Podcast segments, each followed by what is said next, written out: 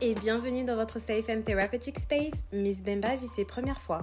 Le podcast où je vous fais passer par toutes les émotions possibles à la suite du partage de mes plus belles, mais aussi de mes pires expériences de vie du haut de mes 27 ans. Je suis votre hôte, Emmanuel Bemba, mais ici, vous pouvez m'appeler Miss Bemba, je vous en donne l'autorisation. Suite à mon dernier épisode, j'ai reçu beaucoup de questions, mais également des préjugés sur les écoles de commerce, ainsi que la manière dont les étudiants y sont traités et intégrés. Donc ici, on parlera un petit peu plus de bizutage. Je me suis donc dit qu'il serait préférable d'en faire un épisode en vous parlant de mon expérience personnelle à la Burgundy School of Business, c'est l'ex-USC Dijon, afin de pouvoir répondre à toutes vos questions, mais également vous aider à vous faire votre propre opinion. Allez, j'en ai déjà trop dit et je vous laisse avec le générique.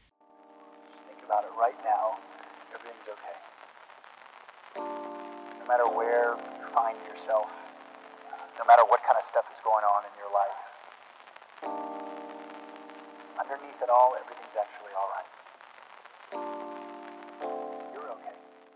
Franchement, je suis super contente de vous faire cet épisode parce que clairement, les années que j'ai passées en école de commerce font partie des plus belles années de ma vie. Petit rappel, j'ai fait deux ans de classe préparatoire à Amiens pour pouvoir participer donc aux différents concours d'intégration des écoles de commerce. Mais sachez que vous pouvez également intégrer l'école de commerce post-bac de votre choix directement en passant par des concours. Et en plus de ça, pour intégrer une école de commerce, vous n'avez pas besoin d'être le premier de la classe. hein. Tout ce qu'il vous faudra, ce sont de bonnes notes, de la persévérance, beaucoup de détermination, une tête bien faite et aussi de la tchatch. Ça vous aidera pour les oraux. Lorsque je passais mes oraux dans les différentes écoles que j'aimais bien, BSB a été mon gros coup de cœur. J'avais rencontré la team admissible et franchement, ils avaient fait un super beau travail. L'accueil était top, ils étaient toujours disponibles pour nous conseiller, pour nous motiver, nous encourager et en plus de ça, ils étaient toujours souriants. À côté, il y avait plusieurs activités auxquelles j'avais participé lorsque je ne passais pas mes oraux. Sans oublier bien sûr Monsieur Boursieux, le directeur de l'école qui est un homme très inspirant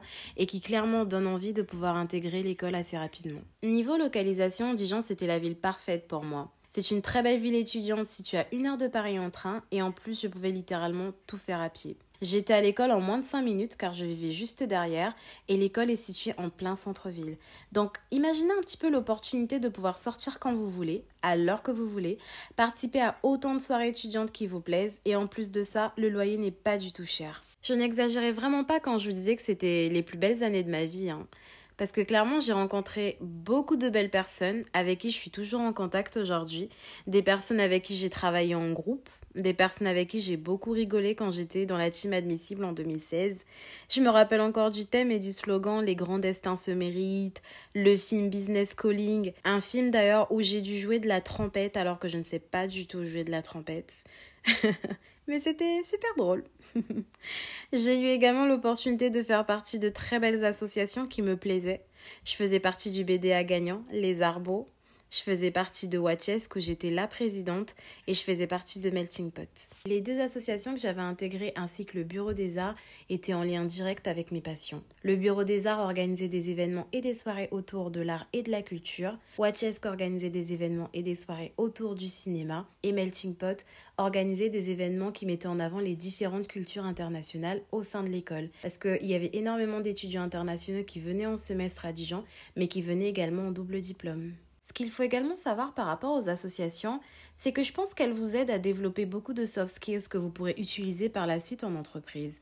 Par exemple, vous pouvez apprendre à gérer un budget. Vous pourrez apprendre à organiser des événements, gérer les conflits, gérer votre propre organisation et vos priorités. Vous pourrez également apprendre à monter des projets de A à Z et pouvoir les construire donc avec votre équipe. Vous pouvez également apprendre à faire des levées de fonds pour organiser des gros événements. C'est pour ça que je recommande souvent de faire partie d'au moins une association parce que je trouve que c'est très formateur par la suite. Sans oublier le fait que vous pouvez également apprendre à gérer le stress. Lorsque j'avais intégré BSB, j'avais accès à un très beau réseau d'entreprises partenaires de l'école.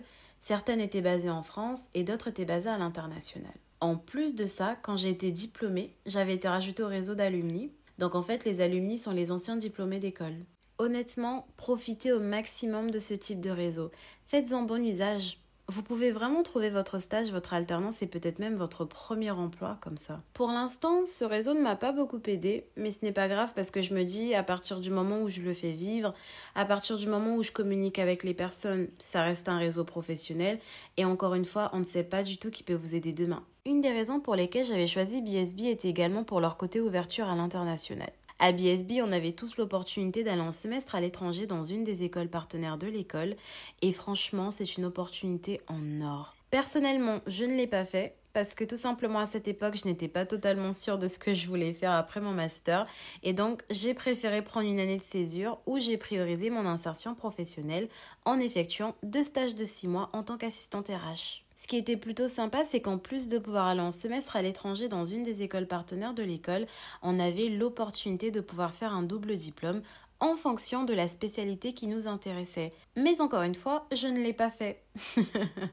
J'ai préféré faire deux années d'alternance pour pouvoir continuer à construire mon background professionnel, mais en plus de ça, payer mes deux dernières années. Parce que oui, l'école de commerce, ça coûte quand même bien cher. Mais en tout cas, je vous recommande fortement de pouvoir faire au moins le semestre à l'étranger ou tout simplement de faire votre double diplôme à l'étranger. Si vraiment vous n'avez pas l'opportunité de pouvoir faire votre semestre à l'étranger ou même de faire le double diplôme, ne vous inquiétez pas, ce n'est pas grave. Il va falloir trouver d'autres moyens de pouvoir continuer à pratiquer les langues ou peut-être continuer à garder ce côté ouverture internationale. Moi, ce que j'avais fait à BSB, c'est que déjà j'avais intégré l'association Melting Pot, comme je vous l'ai dit plus tôt. Donc ça m'a vraiment permis de rencontrer des étudiants internationaux, de parler avec eux, de découvrir leur culture. Et en plus de ça, j'avais une filleule avec qui je pratiquais l'anglais mais également le chinois. Sachant qu'à l'époque, c'était ma LV3, le chinois. Ce que j'avais aussi décidé de faire, et je pense que c'est vraiment une des meilleures décisions de ma vie, c'est que j'avais décidé de faire la totalité de mon parcours en anglais. Et oui, je pensais en anglais, je réfléchissais en anglais, donc j'avais passé mon TOEIC où j'avais eu 925, j'ai pu intégrer le parcours parce qu'il fallait avoir 750 minimum. Et donc mes cours étaient full English, que ce soit en contact, que ce soit en finance, que ce soit en RH. Je suis vraiment fière d'en parler parce que je pense que l'anglais déjà c'est une de mes langues préférées. C'est la langue que je pratique le plus après le français. Et en plus de ça, grâce à ce parcours en anglais, j'ai vraiment réussi à solidifier toutes mes compétences dans la langue. J'ai réussi à perfectionner ma langue, justement parce que je la pratiquais à l'oral au quotidien, je la pratiquais avec des Américains, avec des Britanniques, avec des Australiens, avec des Indiens, avec des Pakistanais, vraiment avec plein de personnes qui venaient vraiment de tout horizon, totalement différents. Et même grâce aux travaux de groupe, parce que justement, on devait faire des présentations à l'oral, et en plus de ça, à côté, donc j'étais sur la LV2 espagnole, où j'avais le niveau B2 et j'avais ma LV3 chinois. Je ne sais pas si vous êtes au courant, mais normalement dans les écoles de commerce, pour pouvoir valider votre diplôme, il faut absolument au moins obtenir 750 au TOEIC. Je sais que dans certaines écoles de commerce, le score est beaucoup plus élevé. Je pense que d'ailleurs ce score a augmenté à BSB peut-être quoi. Durant les trois dernières années, on est sûrement passé de 750 à 810, mais en tout cas c'est obligatoire. Sinon tu ne peux pas avoir ton diplôme. Franchement, les écoles de commerce vont vous permettre de faire des choses que vous n'aurez peut-être pas eu l'opportunité de faire dans d'autres écoles et de vraiment personnaliser votre parcours au maximum comme moi j'ai pu le faire. Vous me connaissez très bien et encore une fois, vous savez que je ne vais pas m'arrêter là pour vous parler des écoles de commerce. C'était beau, c'était tout positif, c'était tout happy, tout se passait bien dans le meilleur des mondes, mais sachez que les écoles de commerce, ce n'est pas toujours aussi joyeux. Et oui, sinon ce serait beaucoup trop facile et moi je vous ai promis de la transparence et de l'honnêteté dans mon podcast. Maintenant, on va vraiment parler des côtés un petit peu négatifs et je vais en même temps répondre à certains préjugés que j'ai reçus en DM sur Instagram. Alors déjà, ce qu'il faut savoir et ce que je peux vous confirmer aujourd'hui, c'est que les écoles de commerce sont bien chères. Pas aussi chères que les écoles de commerce aux États-Unis, mais elles restent quand même assez chères. Et en plus de ça, plus vous allez viser haut dans le classement des écoles lorsque vous passerez vos concours, plus les frais seront élevés. Renseignez-vous bien de ce côté-là pour ne pas avoir de surprise en plus. Un des gros préjugés qu'il y a sur les écoles de commerce, c'est qu'on ne va y trouver que des riches. Alors ça, c'est totalement faux. Oui, vous allez trouver des personnes qui sont aisées, mais majoritairement, vous retrouverez des personnes qui ont des prêts pour leur permettre de pouvoir financer leurs études. Vous allez également trouver des boursiers. Mais ce que je trouvais dommage à l'époque où j'étais en école de commerce, c'est qu'il n'y en avait pas assez ou qui n'étaient pas assez mis en avant. Et à côté, vous trouverez également des personnes qui travaillent en soirée ou les week-ends pour pouvoir compenser. Financer ses études en école de commerce, ce n'est donc vraiment pas simple. Respect à toutes ces personnes qui travaillaient en week-end ou en soirée pour pouvoir compenser et en même temps à côté qui devaient suivre le rythme, ne pas redoubler, avoir quand même de bonnes notes pour passer en classe supérieure et aussi éviter au maximum les rattrapages. Franchement, respect à vous. et aussi respect à toutes ces personnes qui avaient des prêts étudiants. Parce que se dire qu'à partir du moment où on a un premier emploi, on va devoir payer une certaine somme pendant plusieurs années sans vraiment savoir jusqu'à quand, parce que je sais que des fois ça peut aller jusqu'à 10 ans. Moi, je pense que je n'aurais pas réussi. Donc respect à toutes ces personnes-là. Franchement, chapeau. En plus de ça, ce n'est pas parce que vous sortez d'école de commerce que vous allez sortir avec un gros salaire. C'est totalement faux. Après, peut-être qu'en fonction de la spécialité que vous aurez décidé de faire durant votre année, peut-être que vous aurez la chance d'avoir un beau salaire qui vous attend. Mais je pense qu'encore une fois, tout va vraiment, vraiment dépendre de votre parcours. Il y a des personnes qui faisaient le parcours AEC, audit expertise comptable, qui ont eu peut-être plus de chances d'intégrer une des Big Four. Donc en fait, les Big Four sont composés d'entreprises comme Deloitte, EY, KPMG ou encore PwC, de très gros cabinets de conseil et d'audit. Donc ces personnes ont peut-être eu l'opportunité d'intégrer une de ces entreprises et d'avoir un beau salaire, mais ce n'est pas toujours le cas de tout le monde. Donc franchement, renseignez-vous bien sur les parcours qui vous intéressent pour connaître les exigences et les conditions pour ne pas être exclu rapidement. C'est très important de se renseigner, de demander. Ça, je pense que c'est quelque chose que les gens ne font pas souvent par peur d'être jugés. Mais on parle de temps parcours, on parle de temps d'avenir. Donc, demande. Il ne faut pas forcément faire HEC pour réussir en école de commerce. Pour moi, toutes les écoles de commerce se valent. On n'a pas forcément le même programme, les mêmes parcours ou les mêmes spécialités.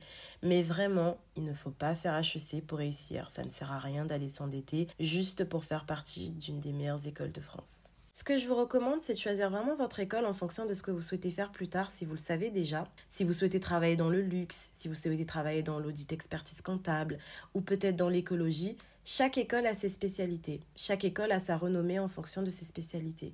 Vous pouvez également choisir l'école en fonction du feeling que vous avez eu avec l'école pendant vos oraux. Ça, c'est très important parce que vous allez quand même passer 4 à 5 ans dans cette école. Chaque école de commerce se vaut sur le marché. Elle va vous apporter en maturité, elle va vous apporter en réseau. Donc après, c'est à vous de jouer pour pouvoir faire valoir votre profil et intégrer l'entreprise de vos rêves. D'ailleurs, j'ai une personne qui m'avait écrit sur Instagram pour me dire Mais Emma, arrête de faire genre, les écoles de commerce ont fait que la fête tous les jours. Alors, j'ai quand même bien rigolé. Parce que ce n'est pas totalement faux. C'est vrai qu'en école de commerce, les soirées étudiantes, il va y en avoir des tonnes. Tous les soirs, il va y en avoir. Et en plus de ça, comme il y a énormément d'associations, vous avez beaucoup d'événements qui sont organisés. Par contre, ce n'était pas du tout mon cas. Je ne suis pas du tout une fêtarde. Mes études restaient vraiment ma priorité à cette époque-là. Mais après, encore une fois, tout est question d'organisation. J'avais reçu une question que j'ai trouvée très intéressante sur Instagram par rapport aux écoles de commerce. C'est une jeune fille qui m'a demandé est-ce que quand on est en école de commerce, c'est très dur psychologiquement? Alors, je vais y répondre donc en me basant sur mon vécu à moi et te dire que oui, c'est assez dur psychologiquement. Je sais que certains l'ont mieux vécu que d'autres, mais personnellement, je trouvais que psychologiquement, ça m'a demandé beaucoup plus d'efforts. Pas autant que quand j'étais en prépa, mais quand même. Je suis quelqu'un de perfectionniste. En tout cas, pour ceux qui me connaissent, je vise toujours l'excellence. Donc c'est vrai que quand je n'atteins pas la note que je veux ou le niveau que je veux, je vais pleurer. c'est vrai que quand j'y pense aujourd'hui, je me dis, mais Emma, t'as vraiment des, des tics bizarres, mais je suis comme ça en fait. C'est comme ça que je suis. Quand je n'ai pas du tout la note que je veux ou quand je n'ai pas atteint le niveau que je m'étais fixé, je pleure. C'est comme ça, depuis que je suis toute petite d'ailleurs. Donc, tout va vraiment dépendre de chaque personne. Je connais certaines personnes qui ont malheureusement dû arrêter leurs études en école de commerce parce qu'ils avaient trop de rattrapage, parce qu'ils n'arrivaient pas à garder le rythme ou parce qu'ils n'avaient tout simplement pas le niveau. Donc encore une fois, et je le répète, ça va varier d'une personne à une autre. En intégrant BSB, je ne m'attendais pas à vivre d'aussi belles années. J'ai travaillé énormément dur pour pouvoir intégrer cette école. J'ai tenu pendant 5 ans sans redoubler. J'avais de bonnes notes, je maîtrise l'anglais parfaitement. J'ai intégré de belles associations et surtout j'ai rencontré de très belles personnes. Mais il n'y avait pas que ça. Il y avait aussi le côté dur labeur, le côté challenge, le côté décision difficile par moments. Il y avait des moments où je pleurais beaucoup, où j'étais stressée, où je souffrais d'anxiété et j'avais également des coups de blues. Donc oui, je ne regrette pas du tout de l'avoir fait, parce qu'aujourd'hui, j'en ai beaucoup appris et d'ailleurs, je continue d'apprendre. Il y a beaucoup de clichés sur les écoles de commerce en ce moment, mais franchement, je vous recommande de vous faire votre propre opinion pour savoir si tout ce qu'on vous dit est vrai. Merci à tous d'avoir écouté le quatrième épisode. N'hésitez pas à me suivre sur Instagram, mon compte c'est Emma Bemba, mais vous pouvez également trouver le nom dans la bio du podcast. Si vous avez des sujets, n'hésitez pas à me les envoyer aussi sur Insta. Ça marche plutôt bien ça d'ailleurs. En attendant, je vous souhaite une bonne soirée ou une bonne journée en fonction de l'heure à laquelle vous écoutez cet épisode. Et je vous dis à vendredi prochain 18h pour mon prochain épisode dont je ne vous dirai pas le thème car c'est une surprise.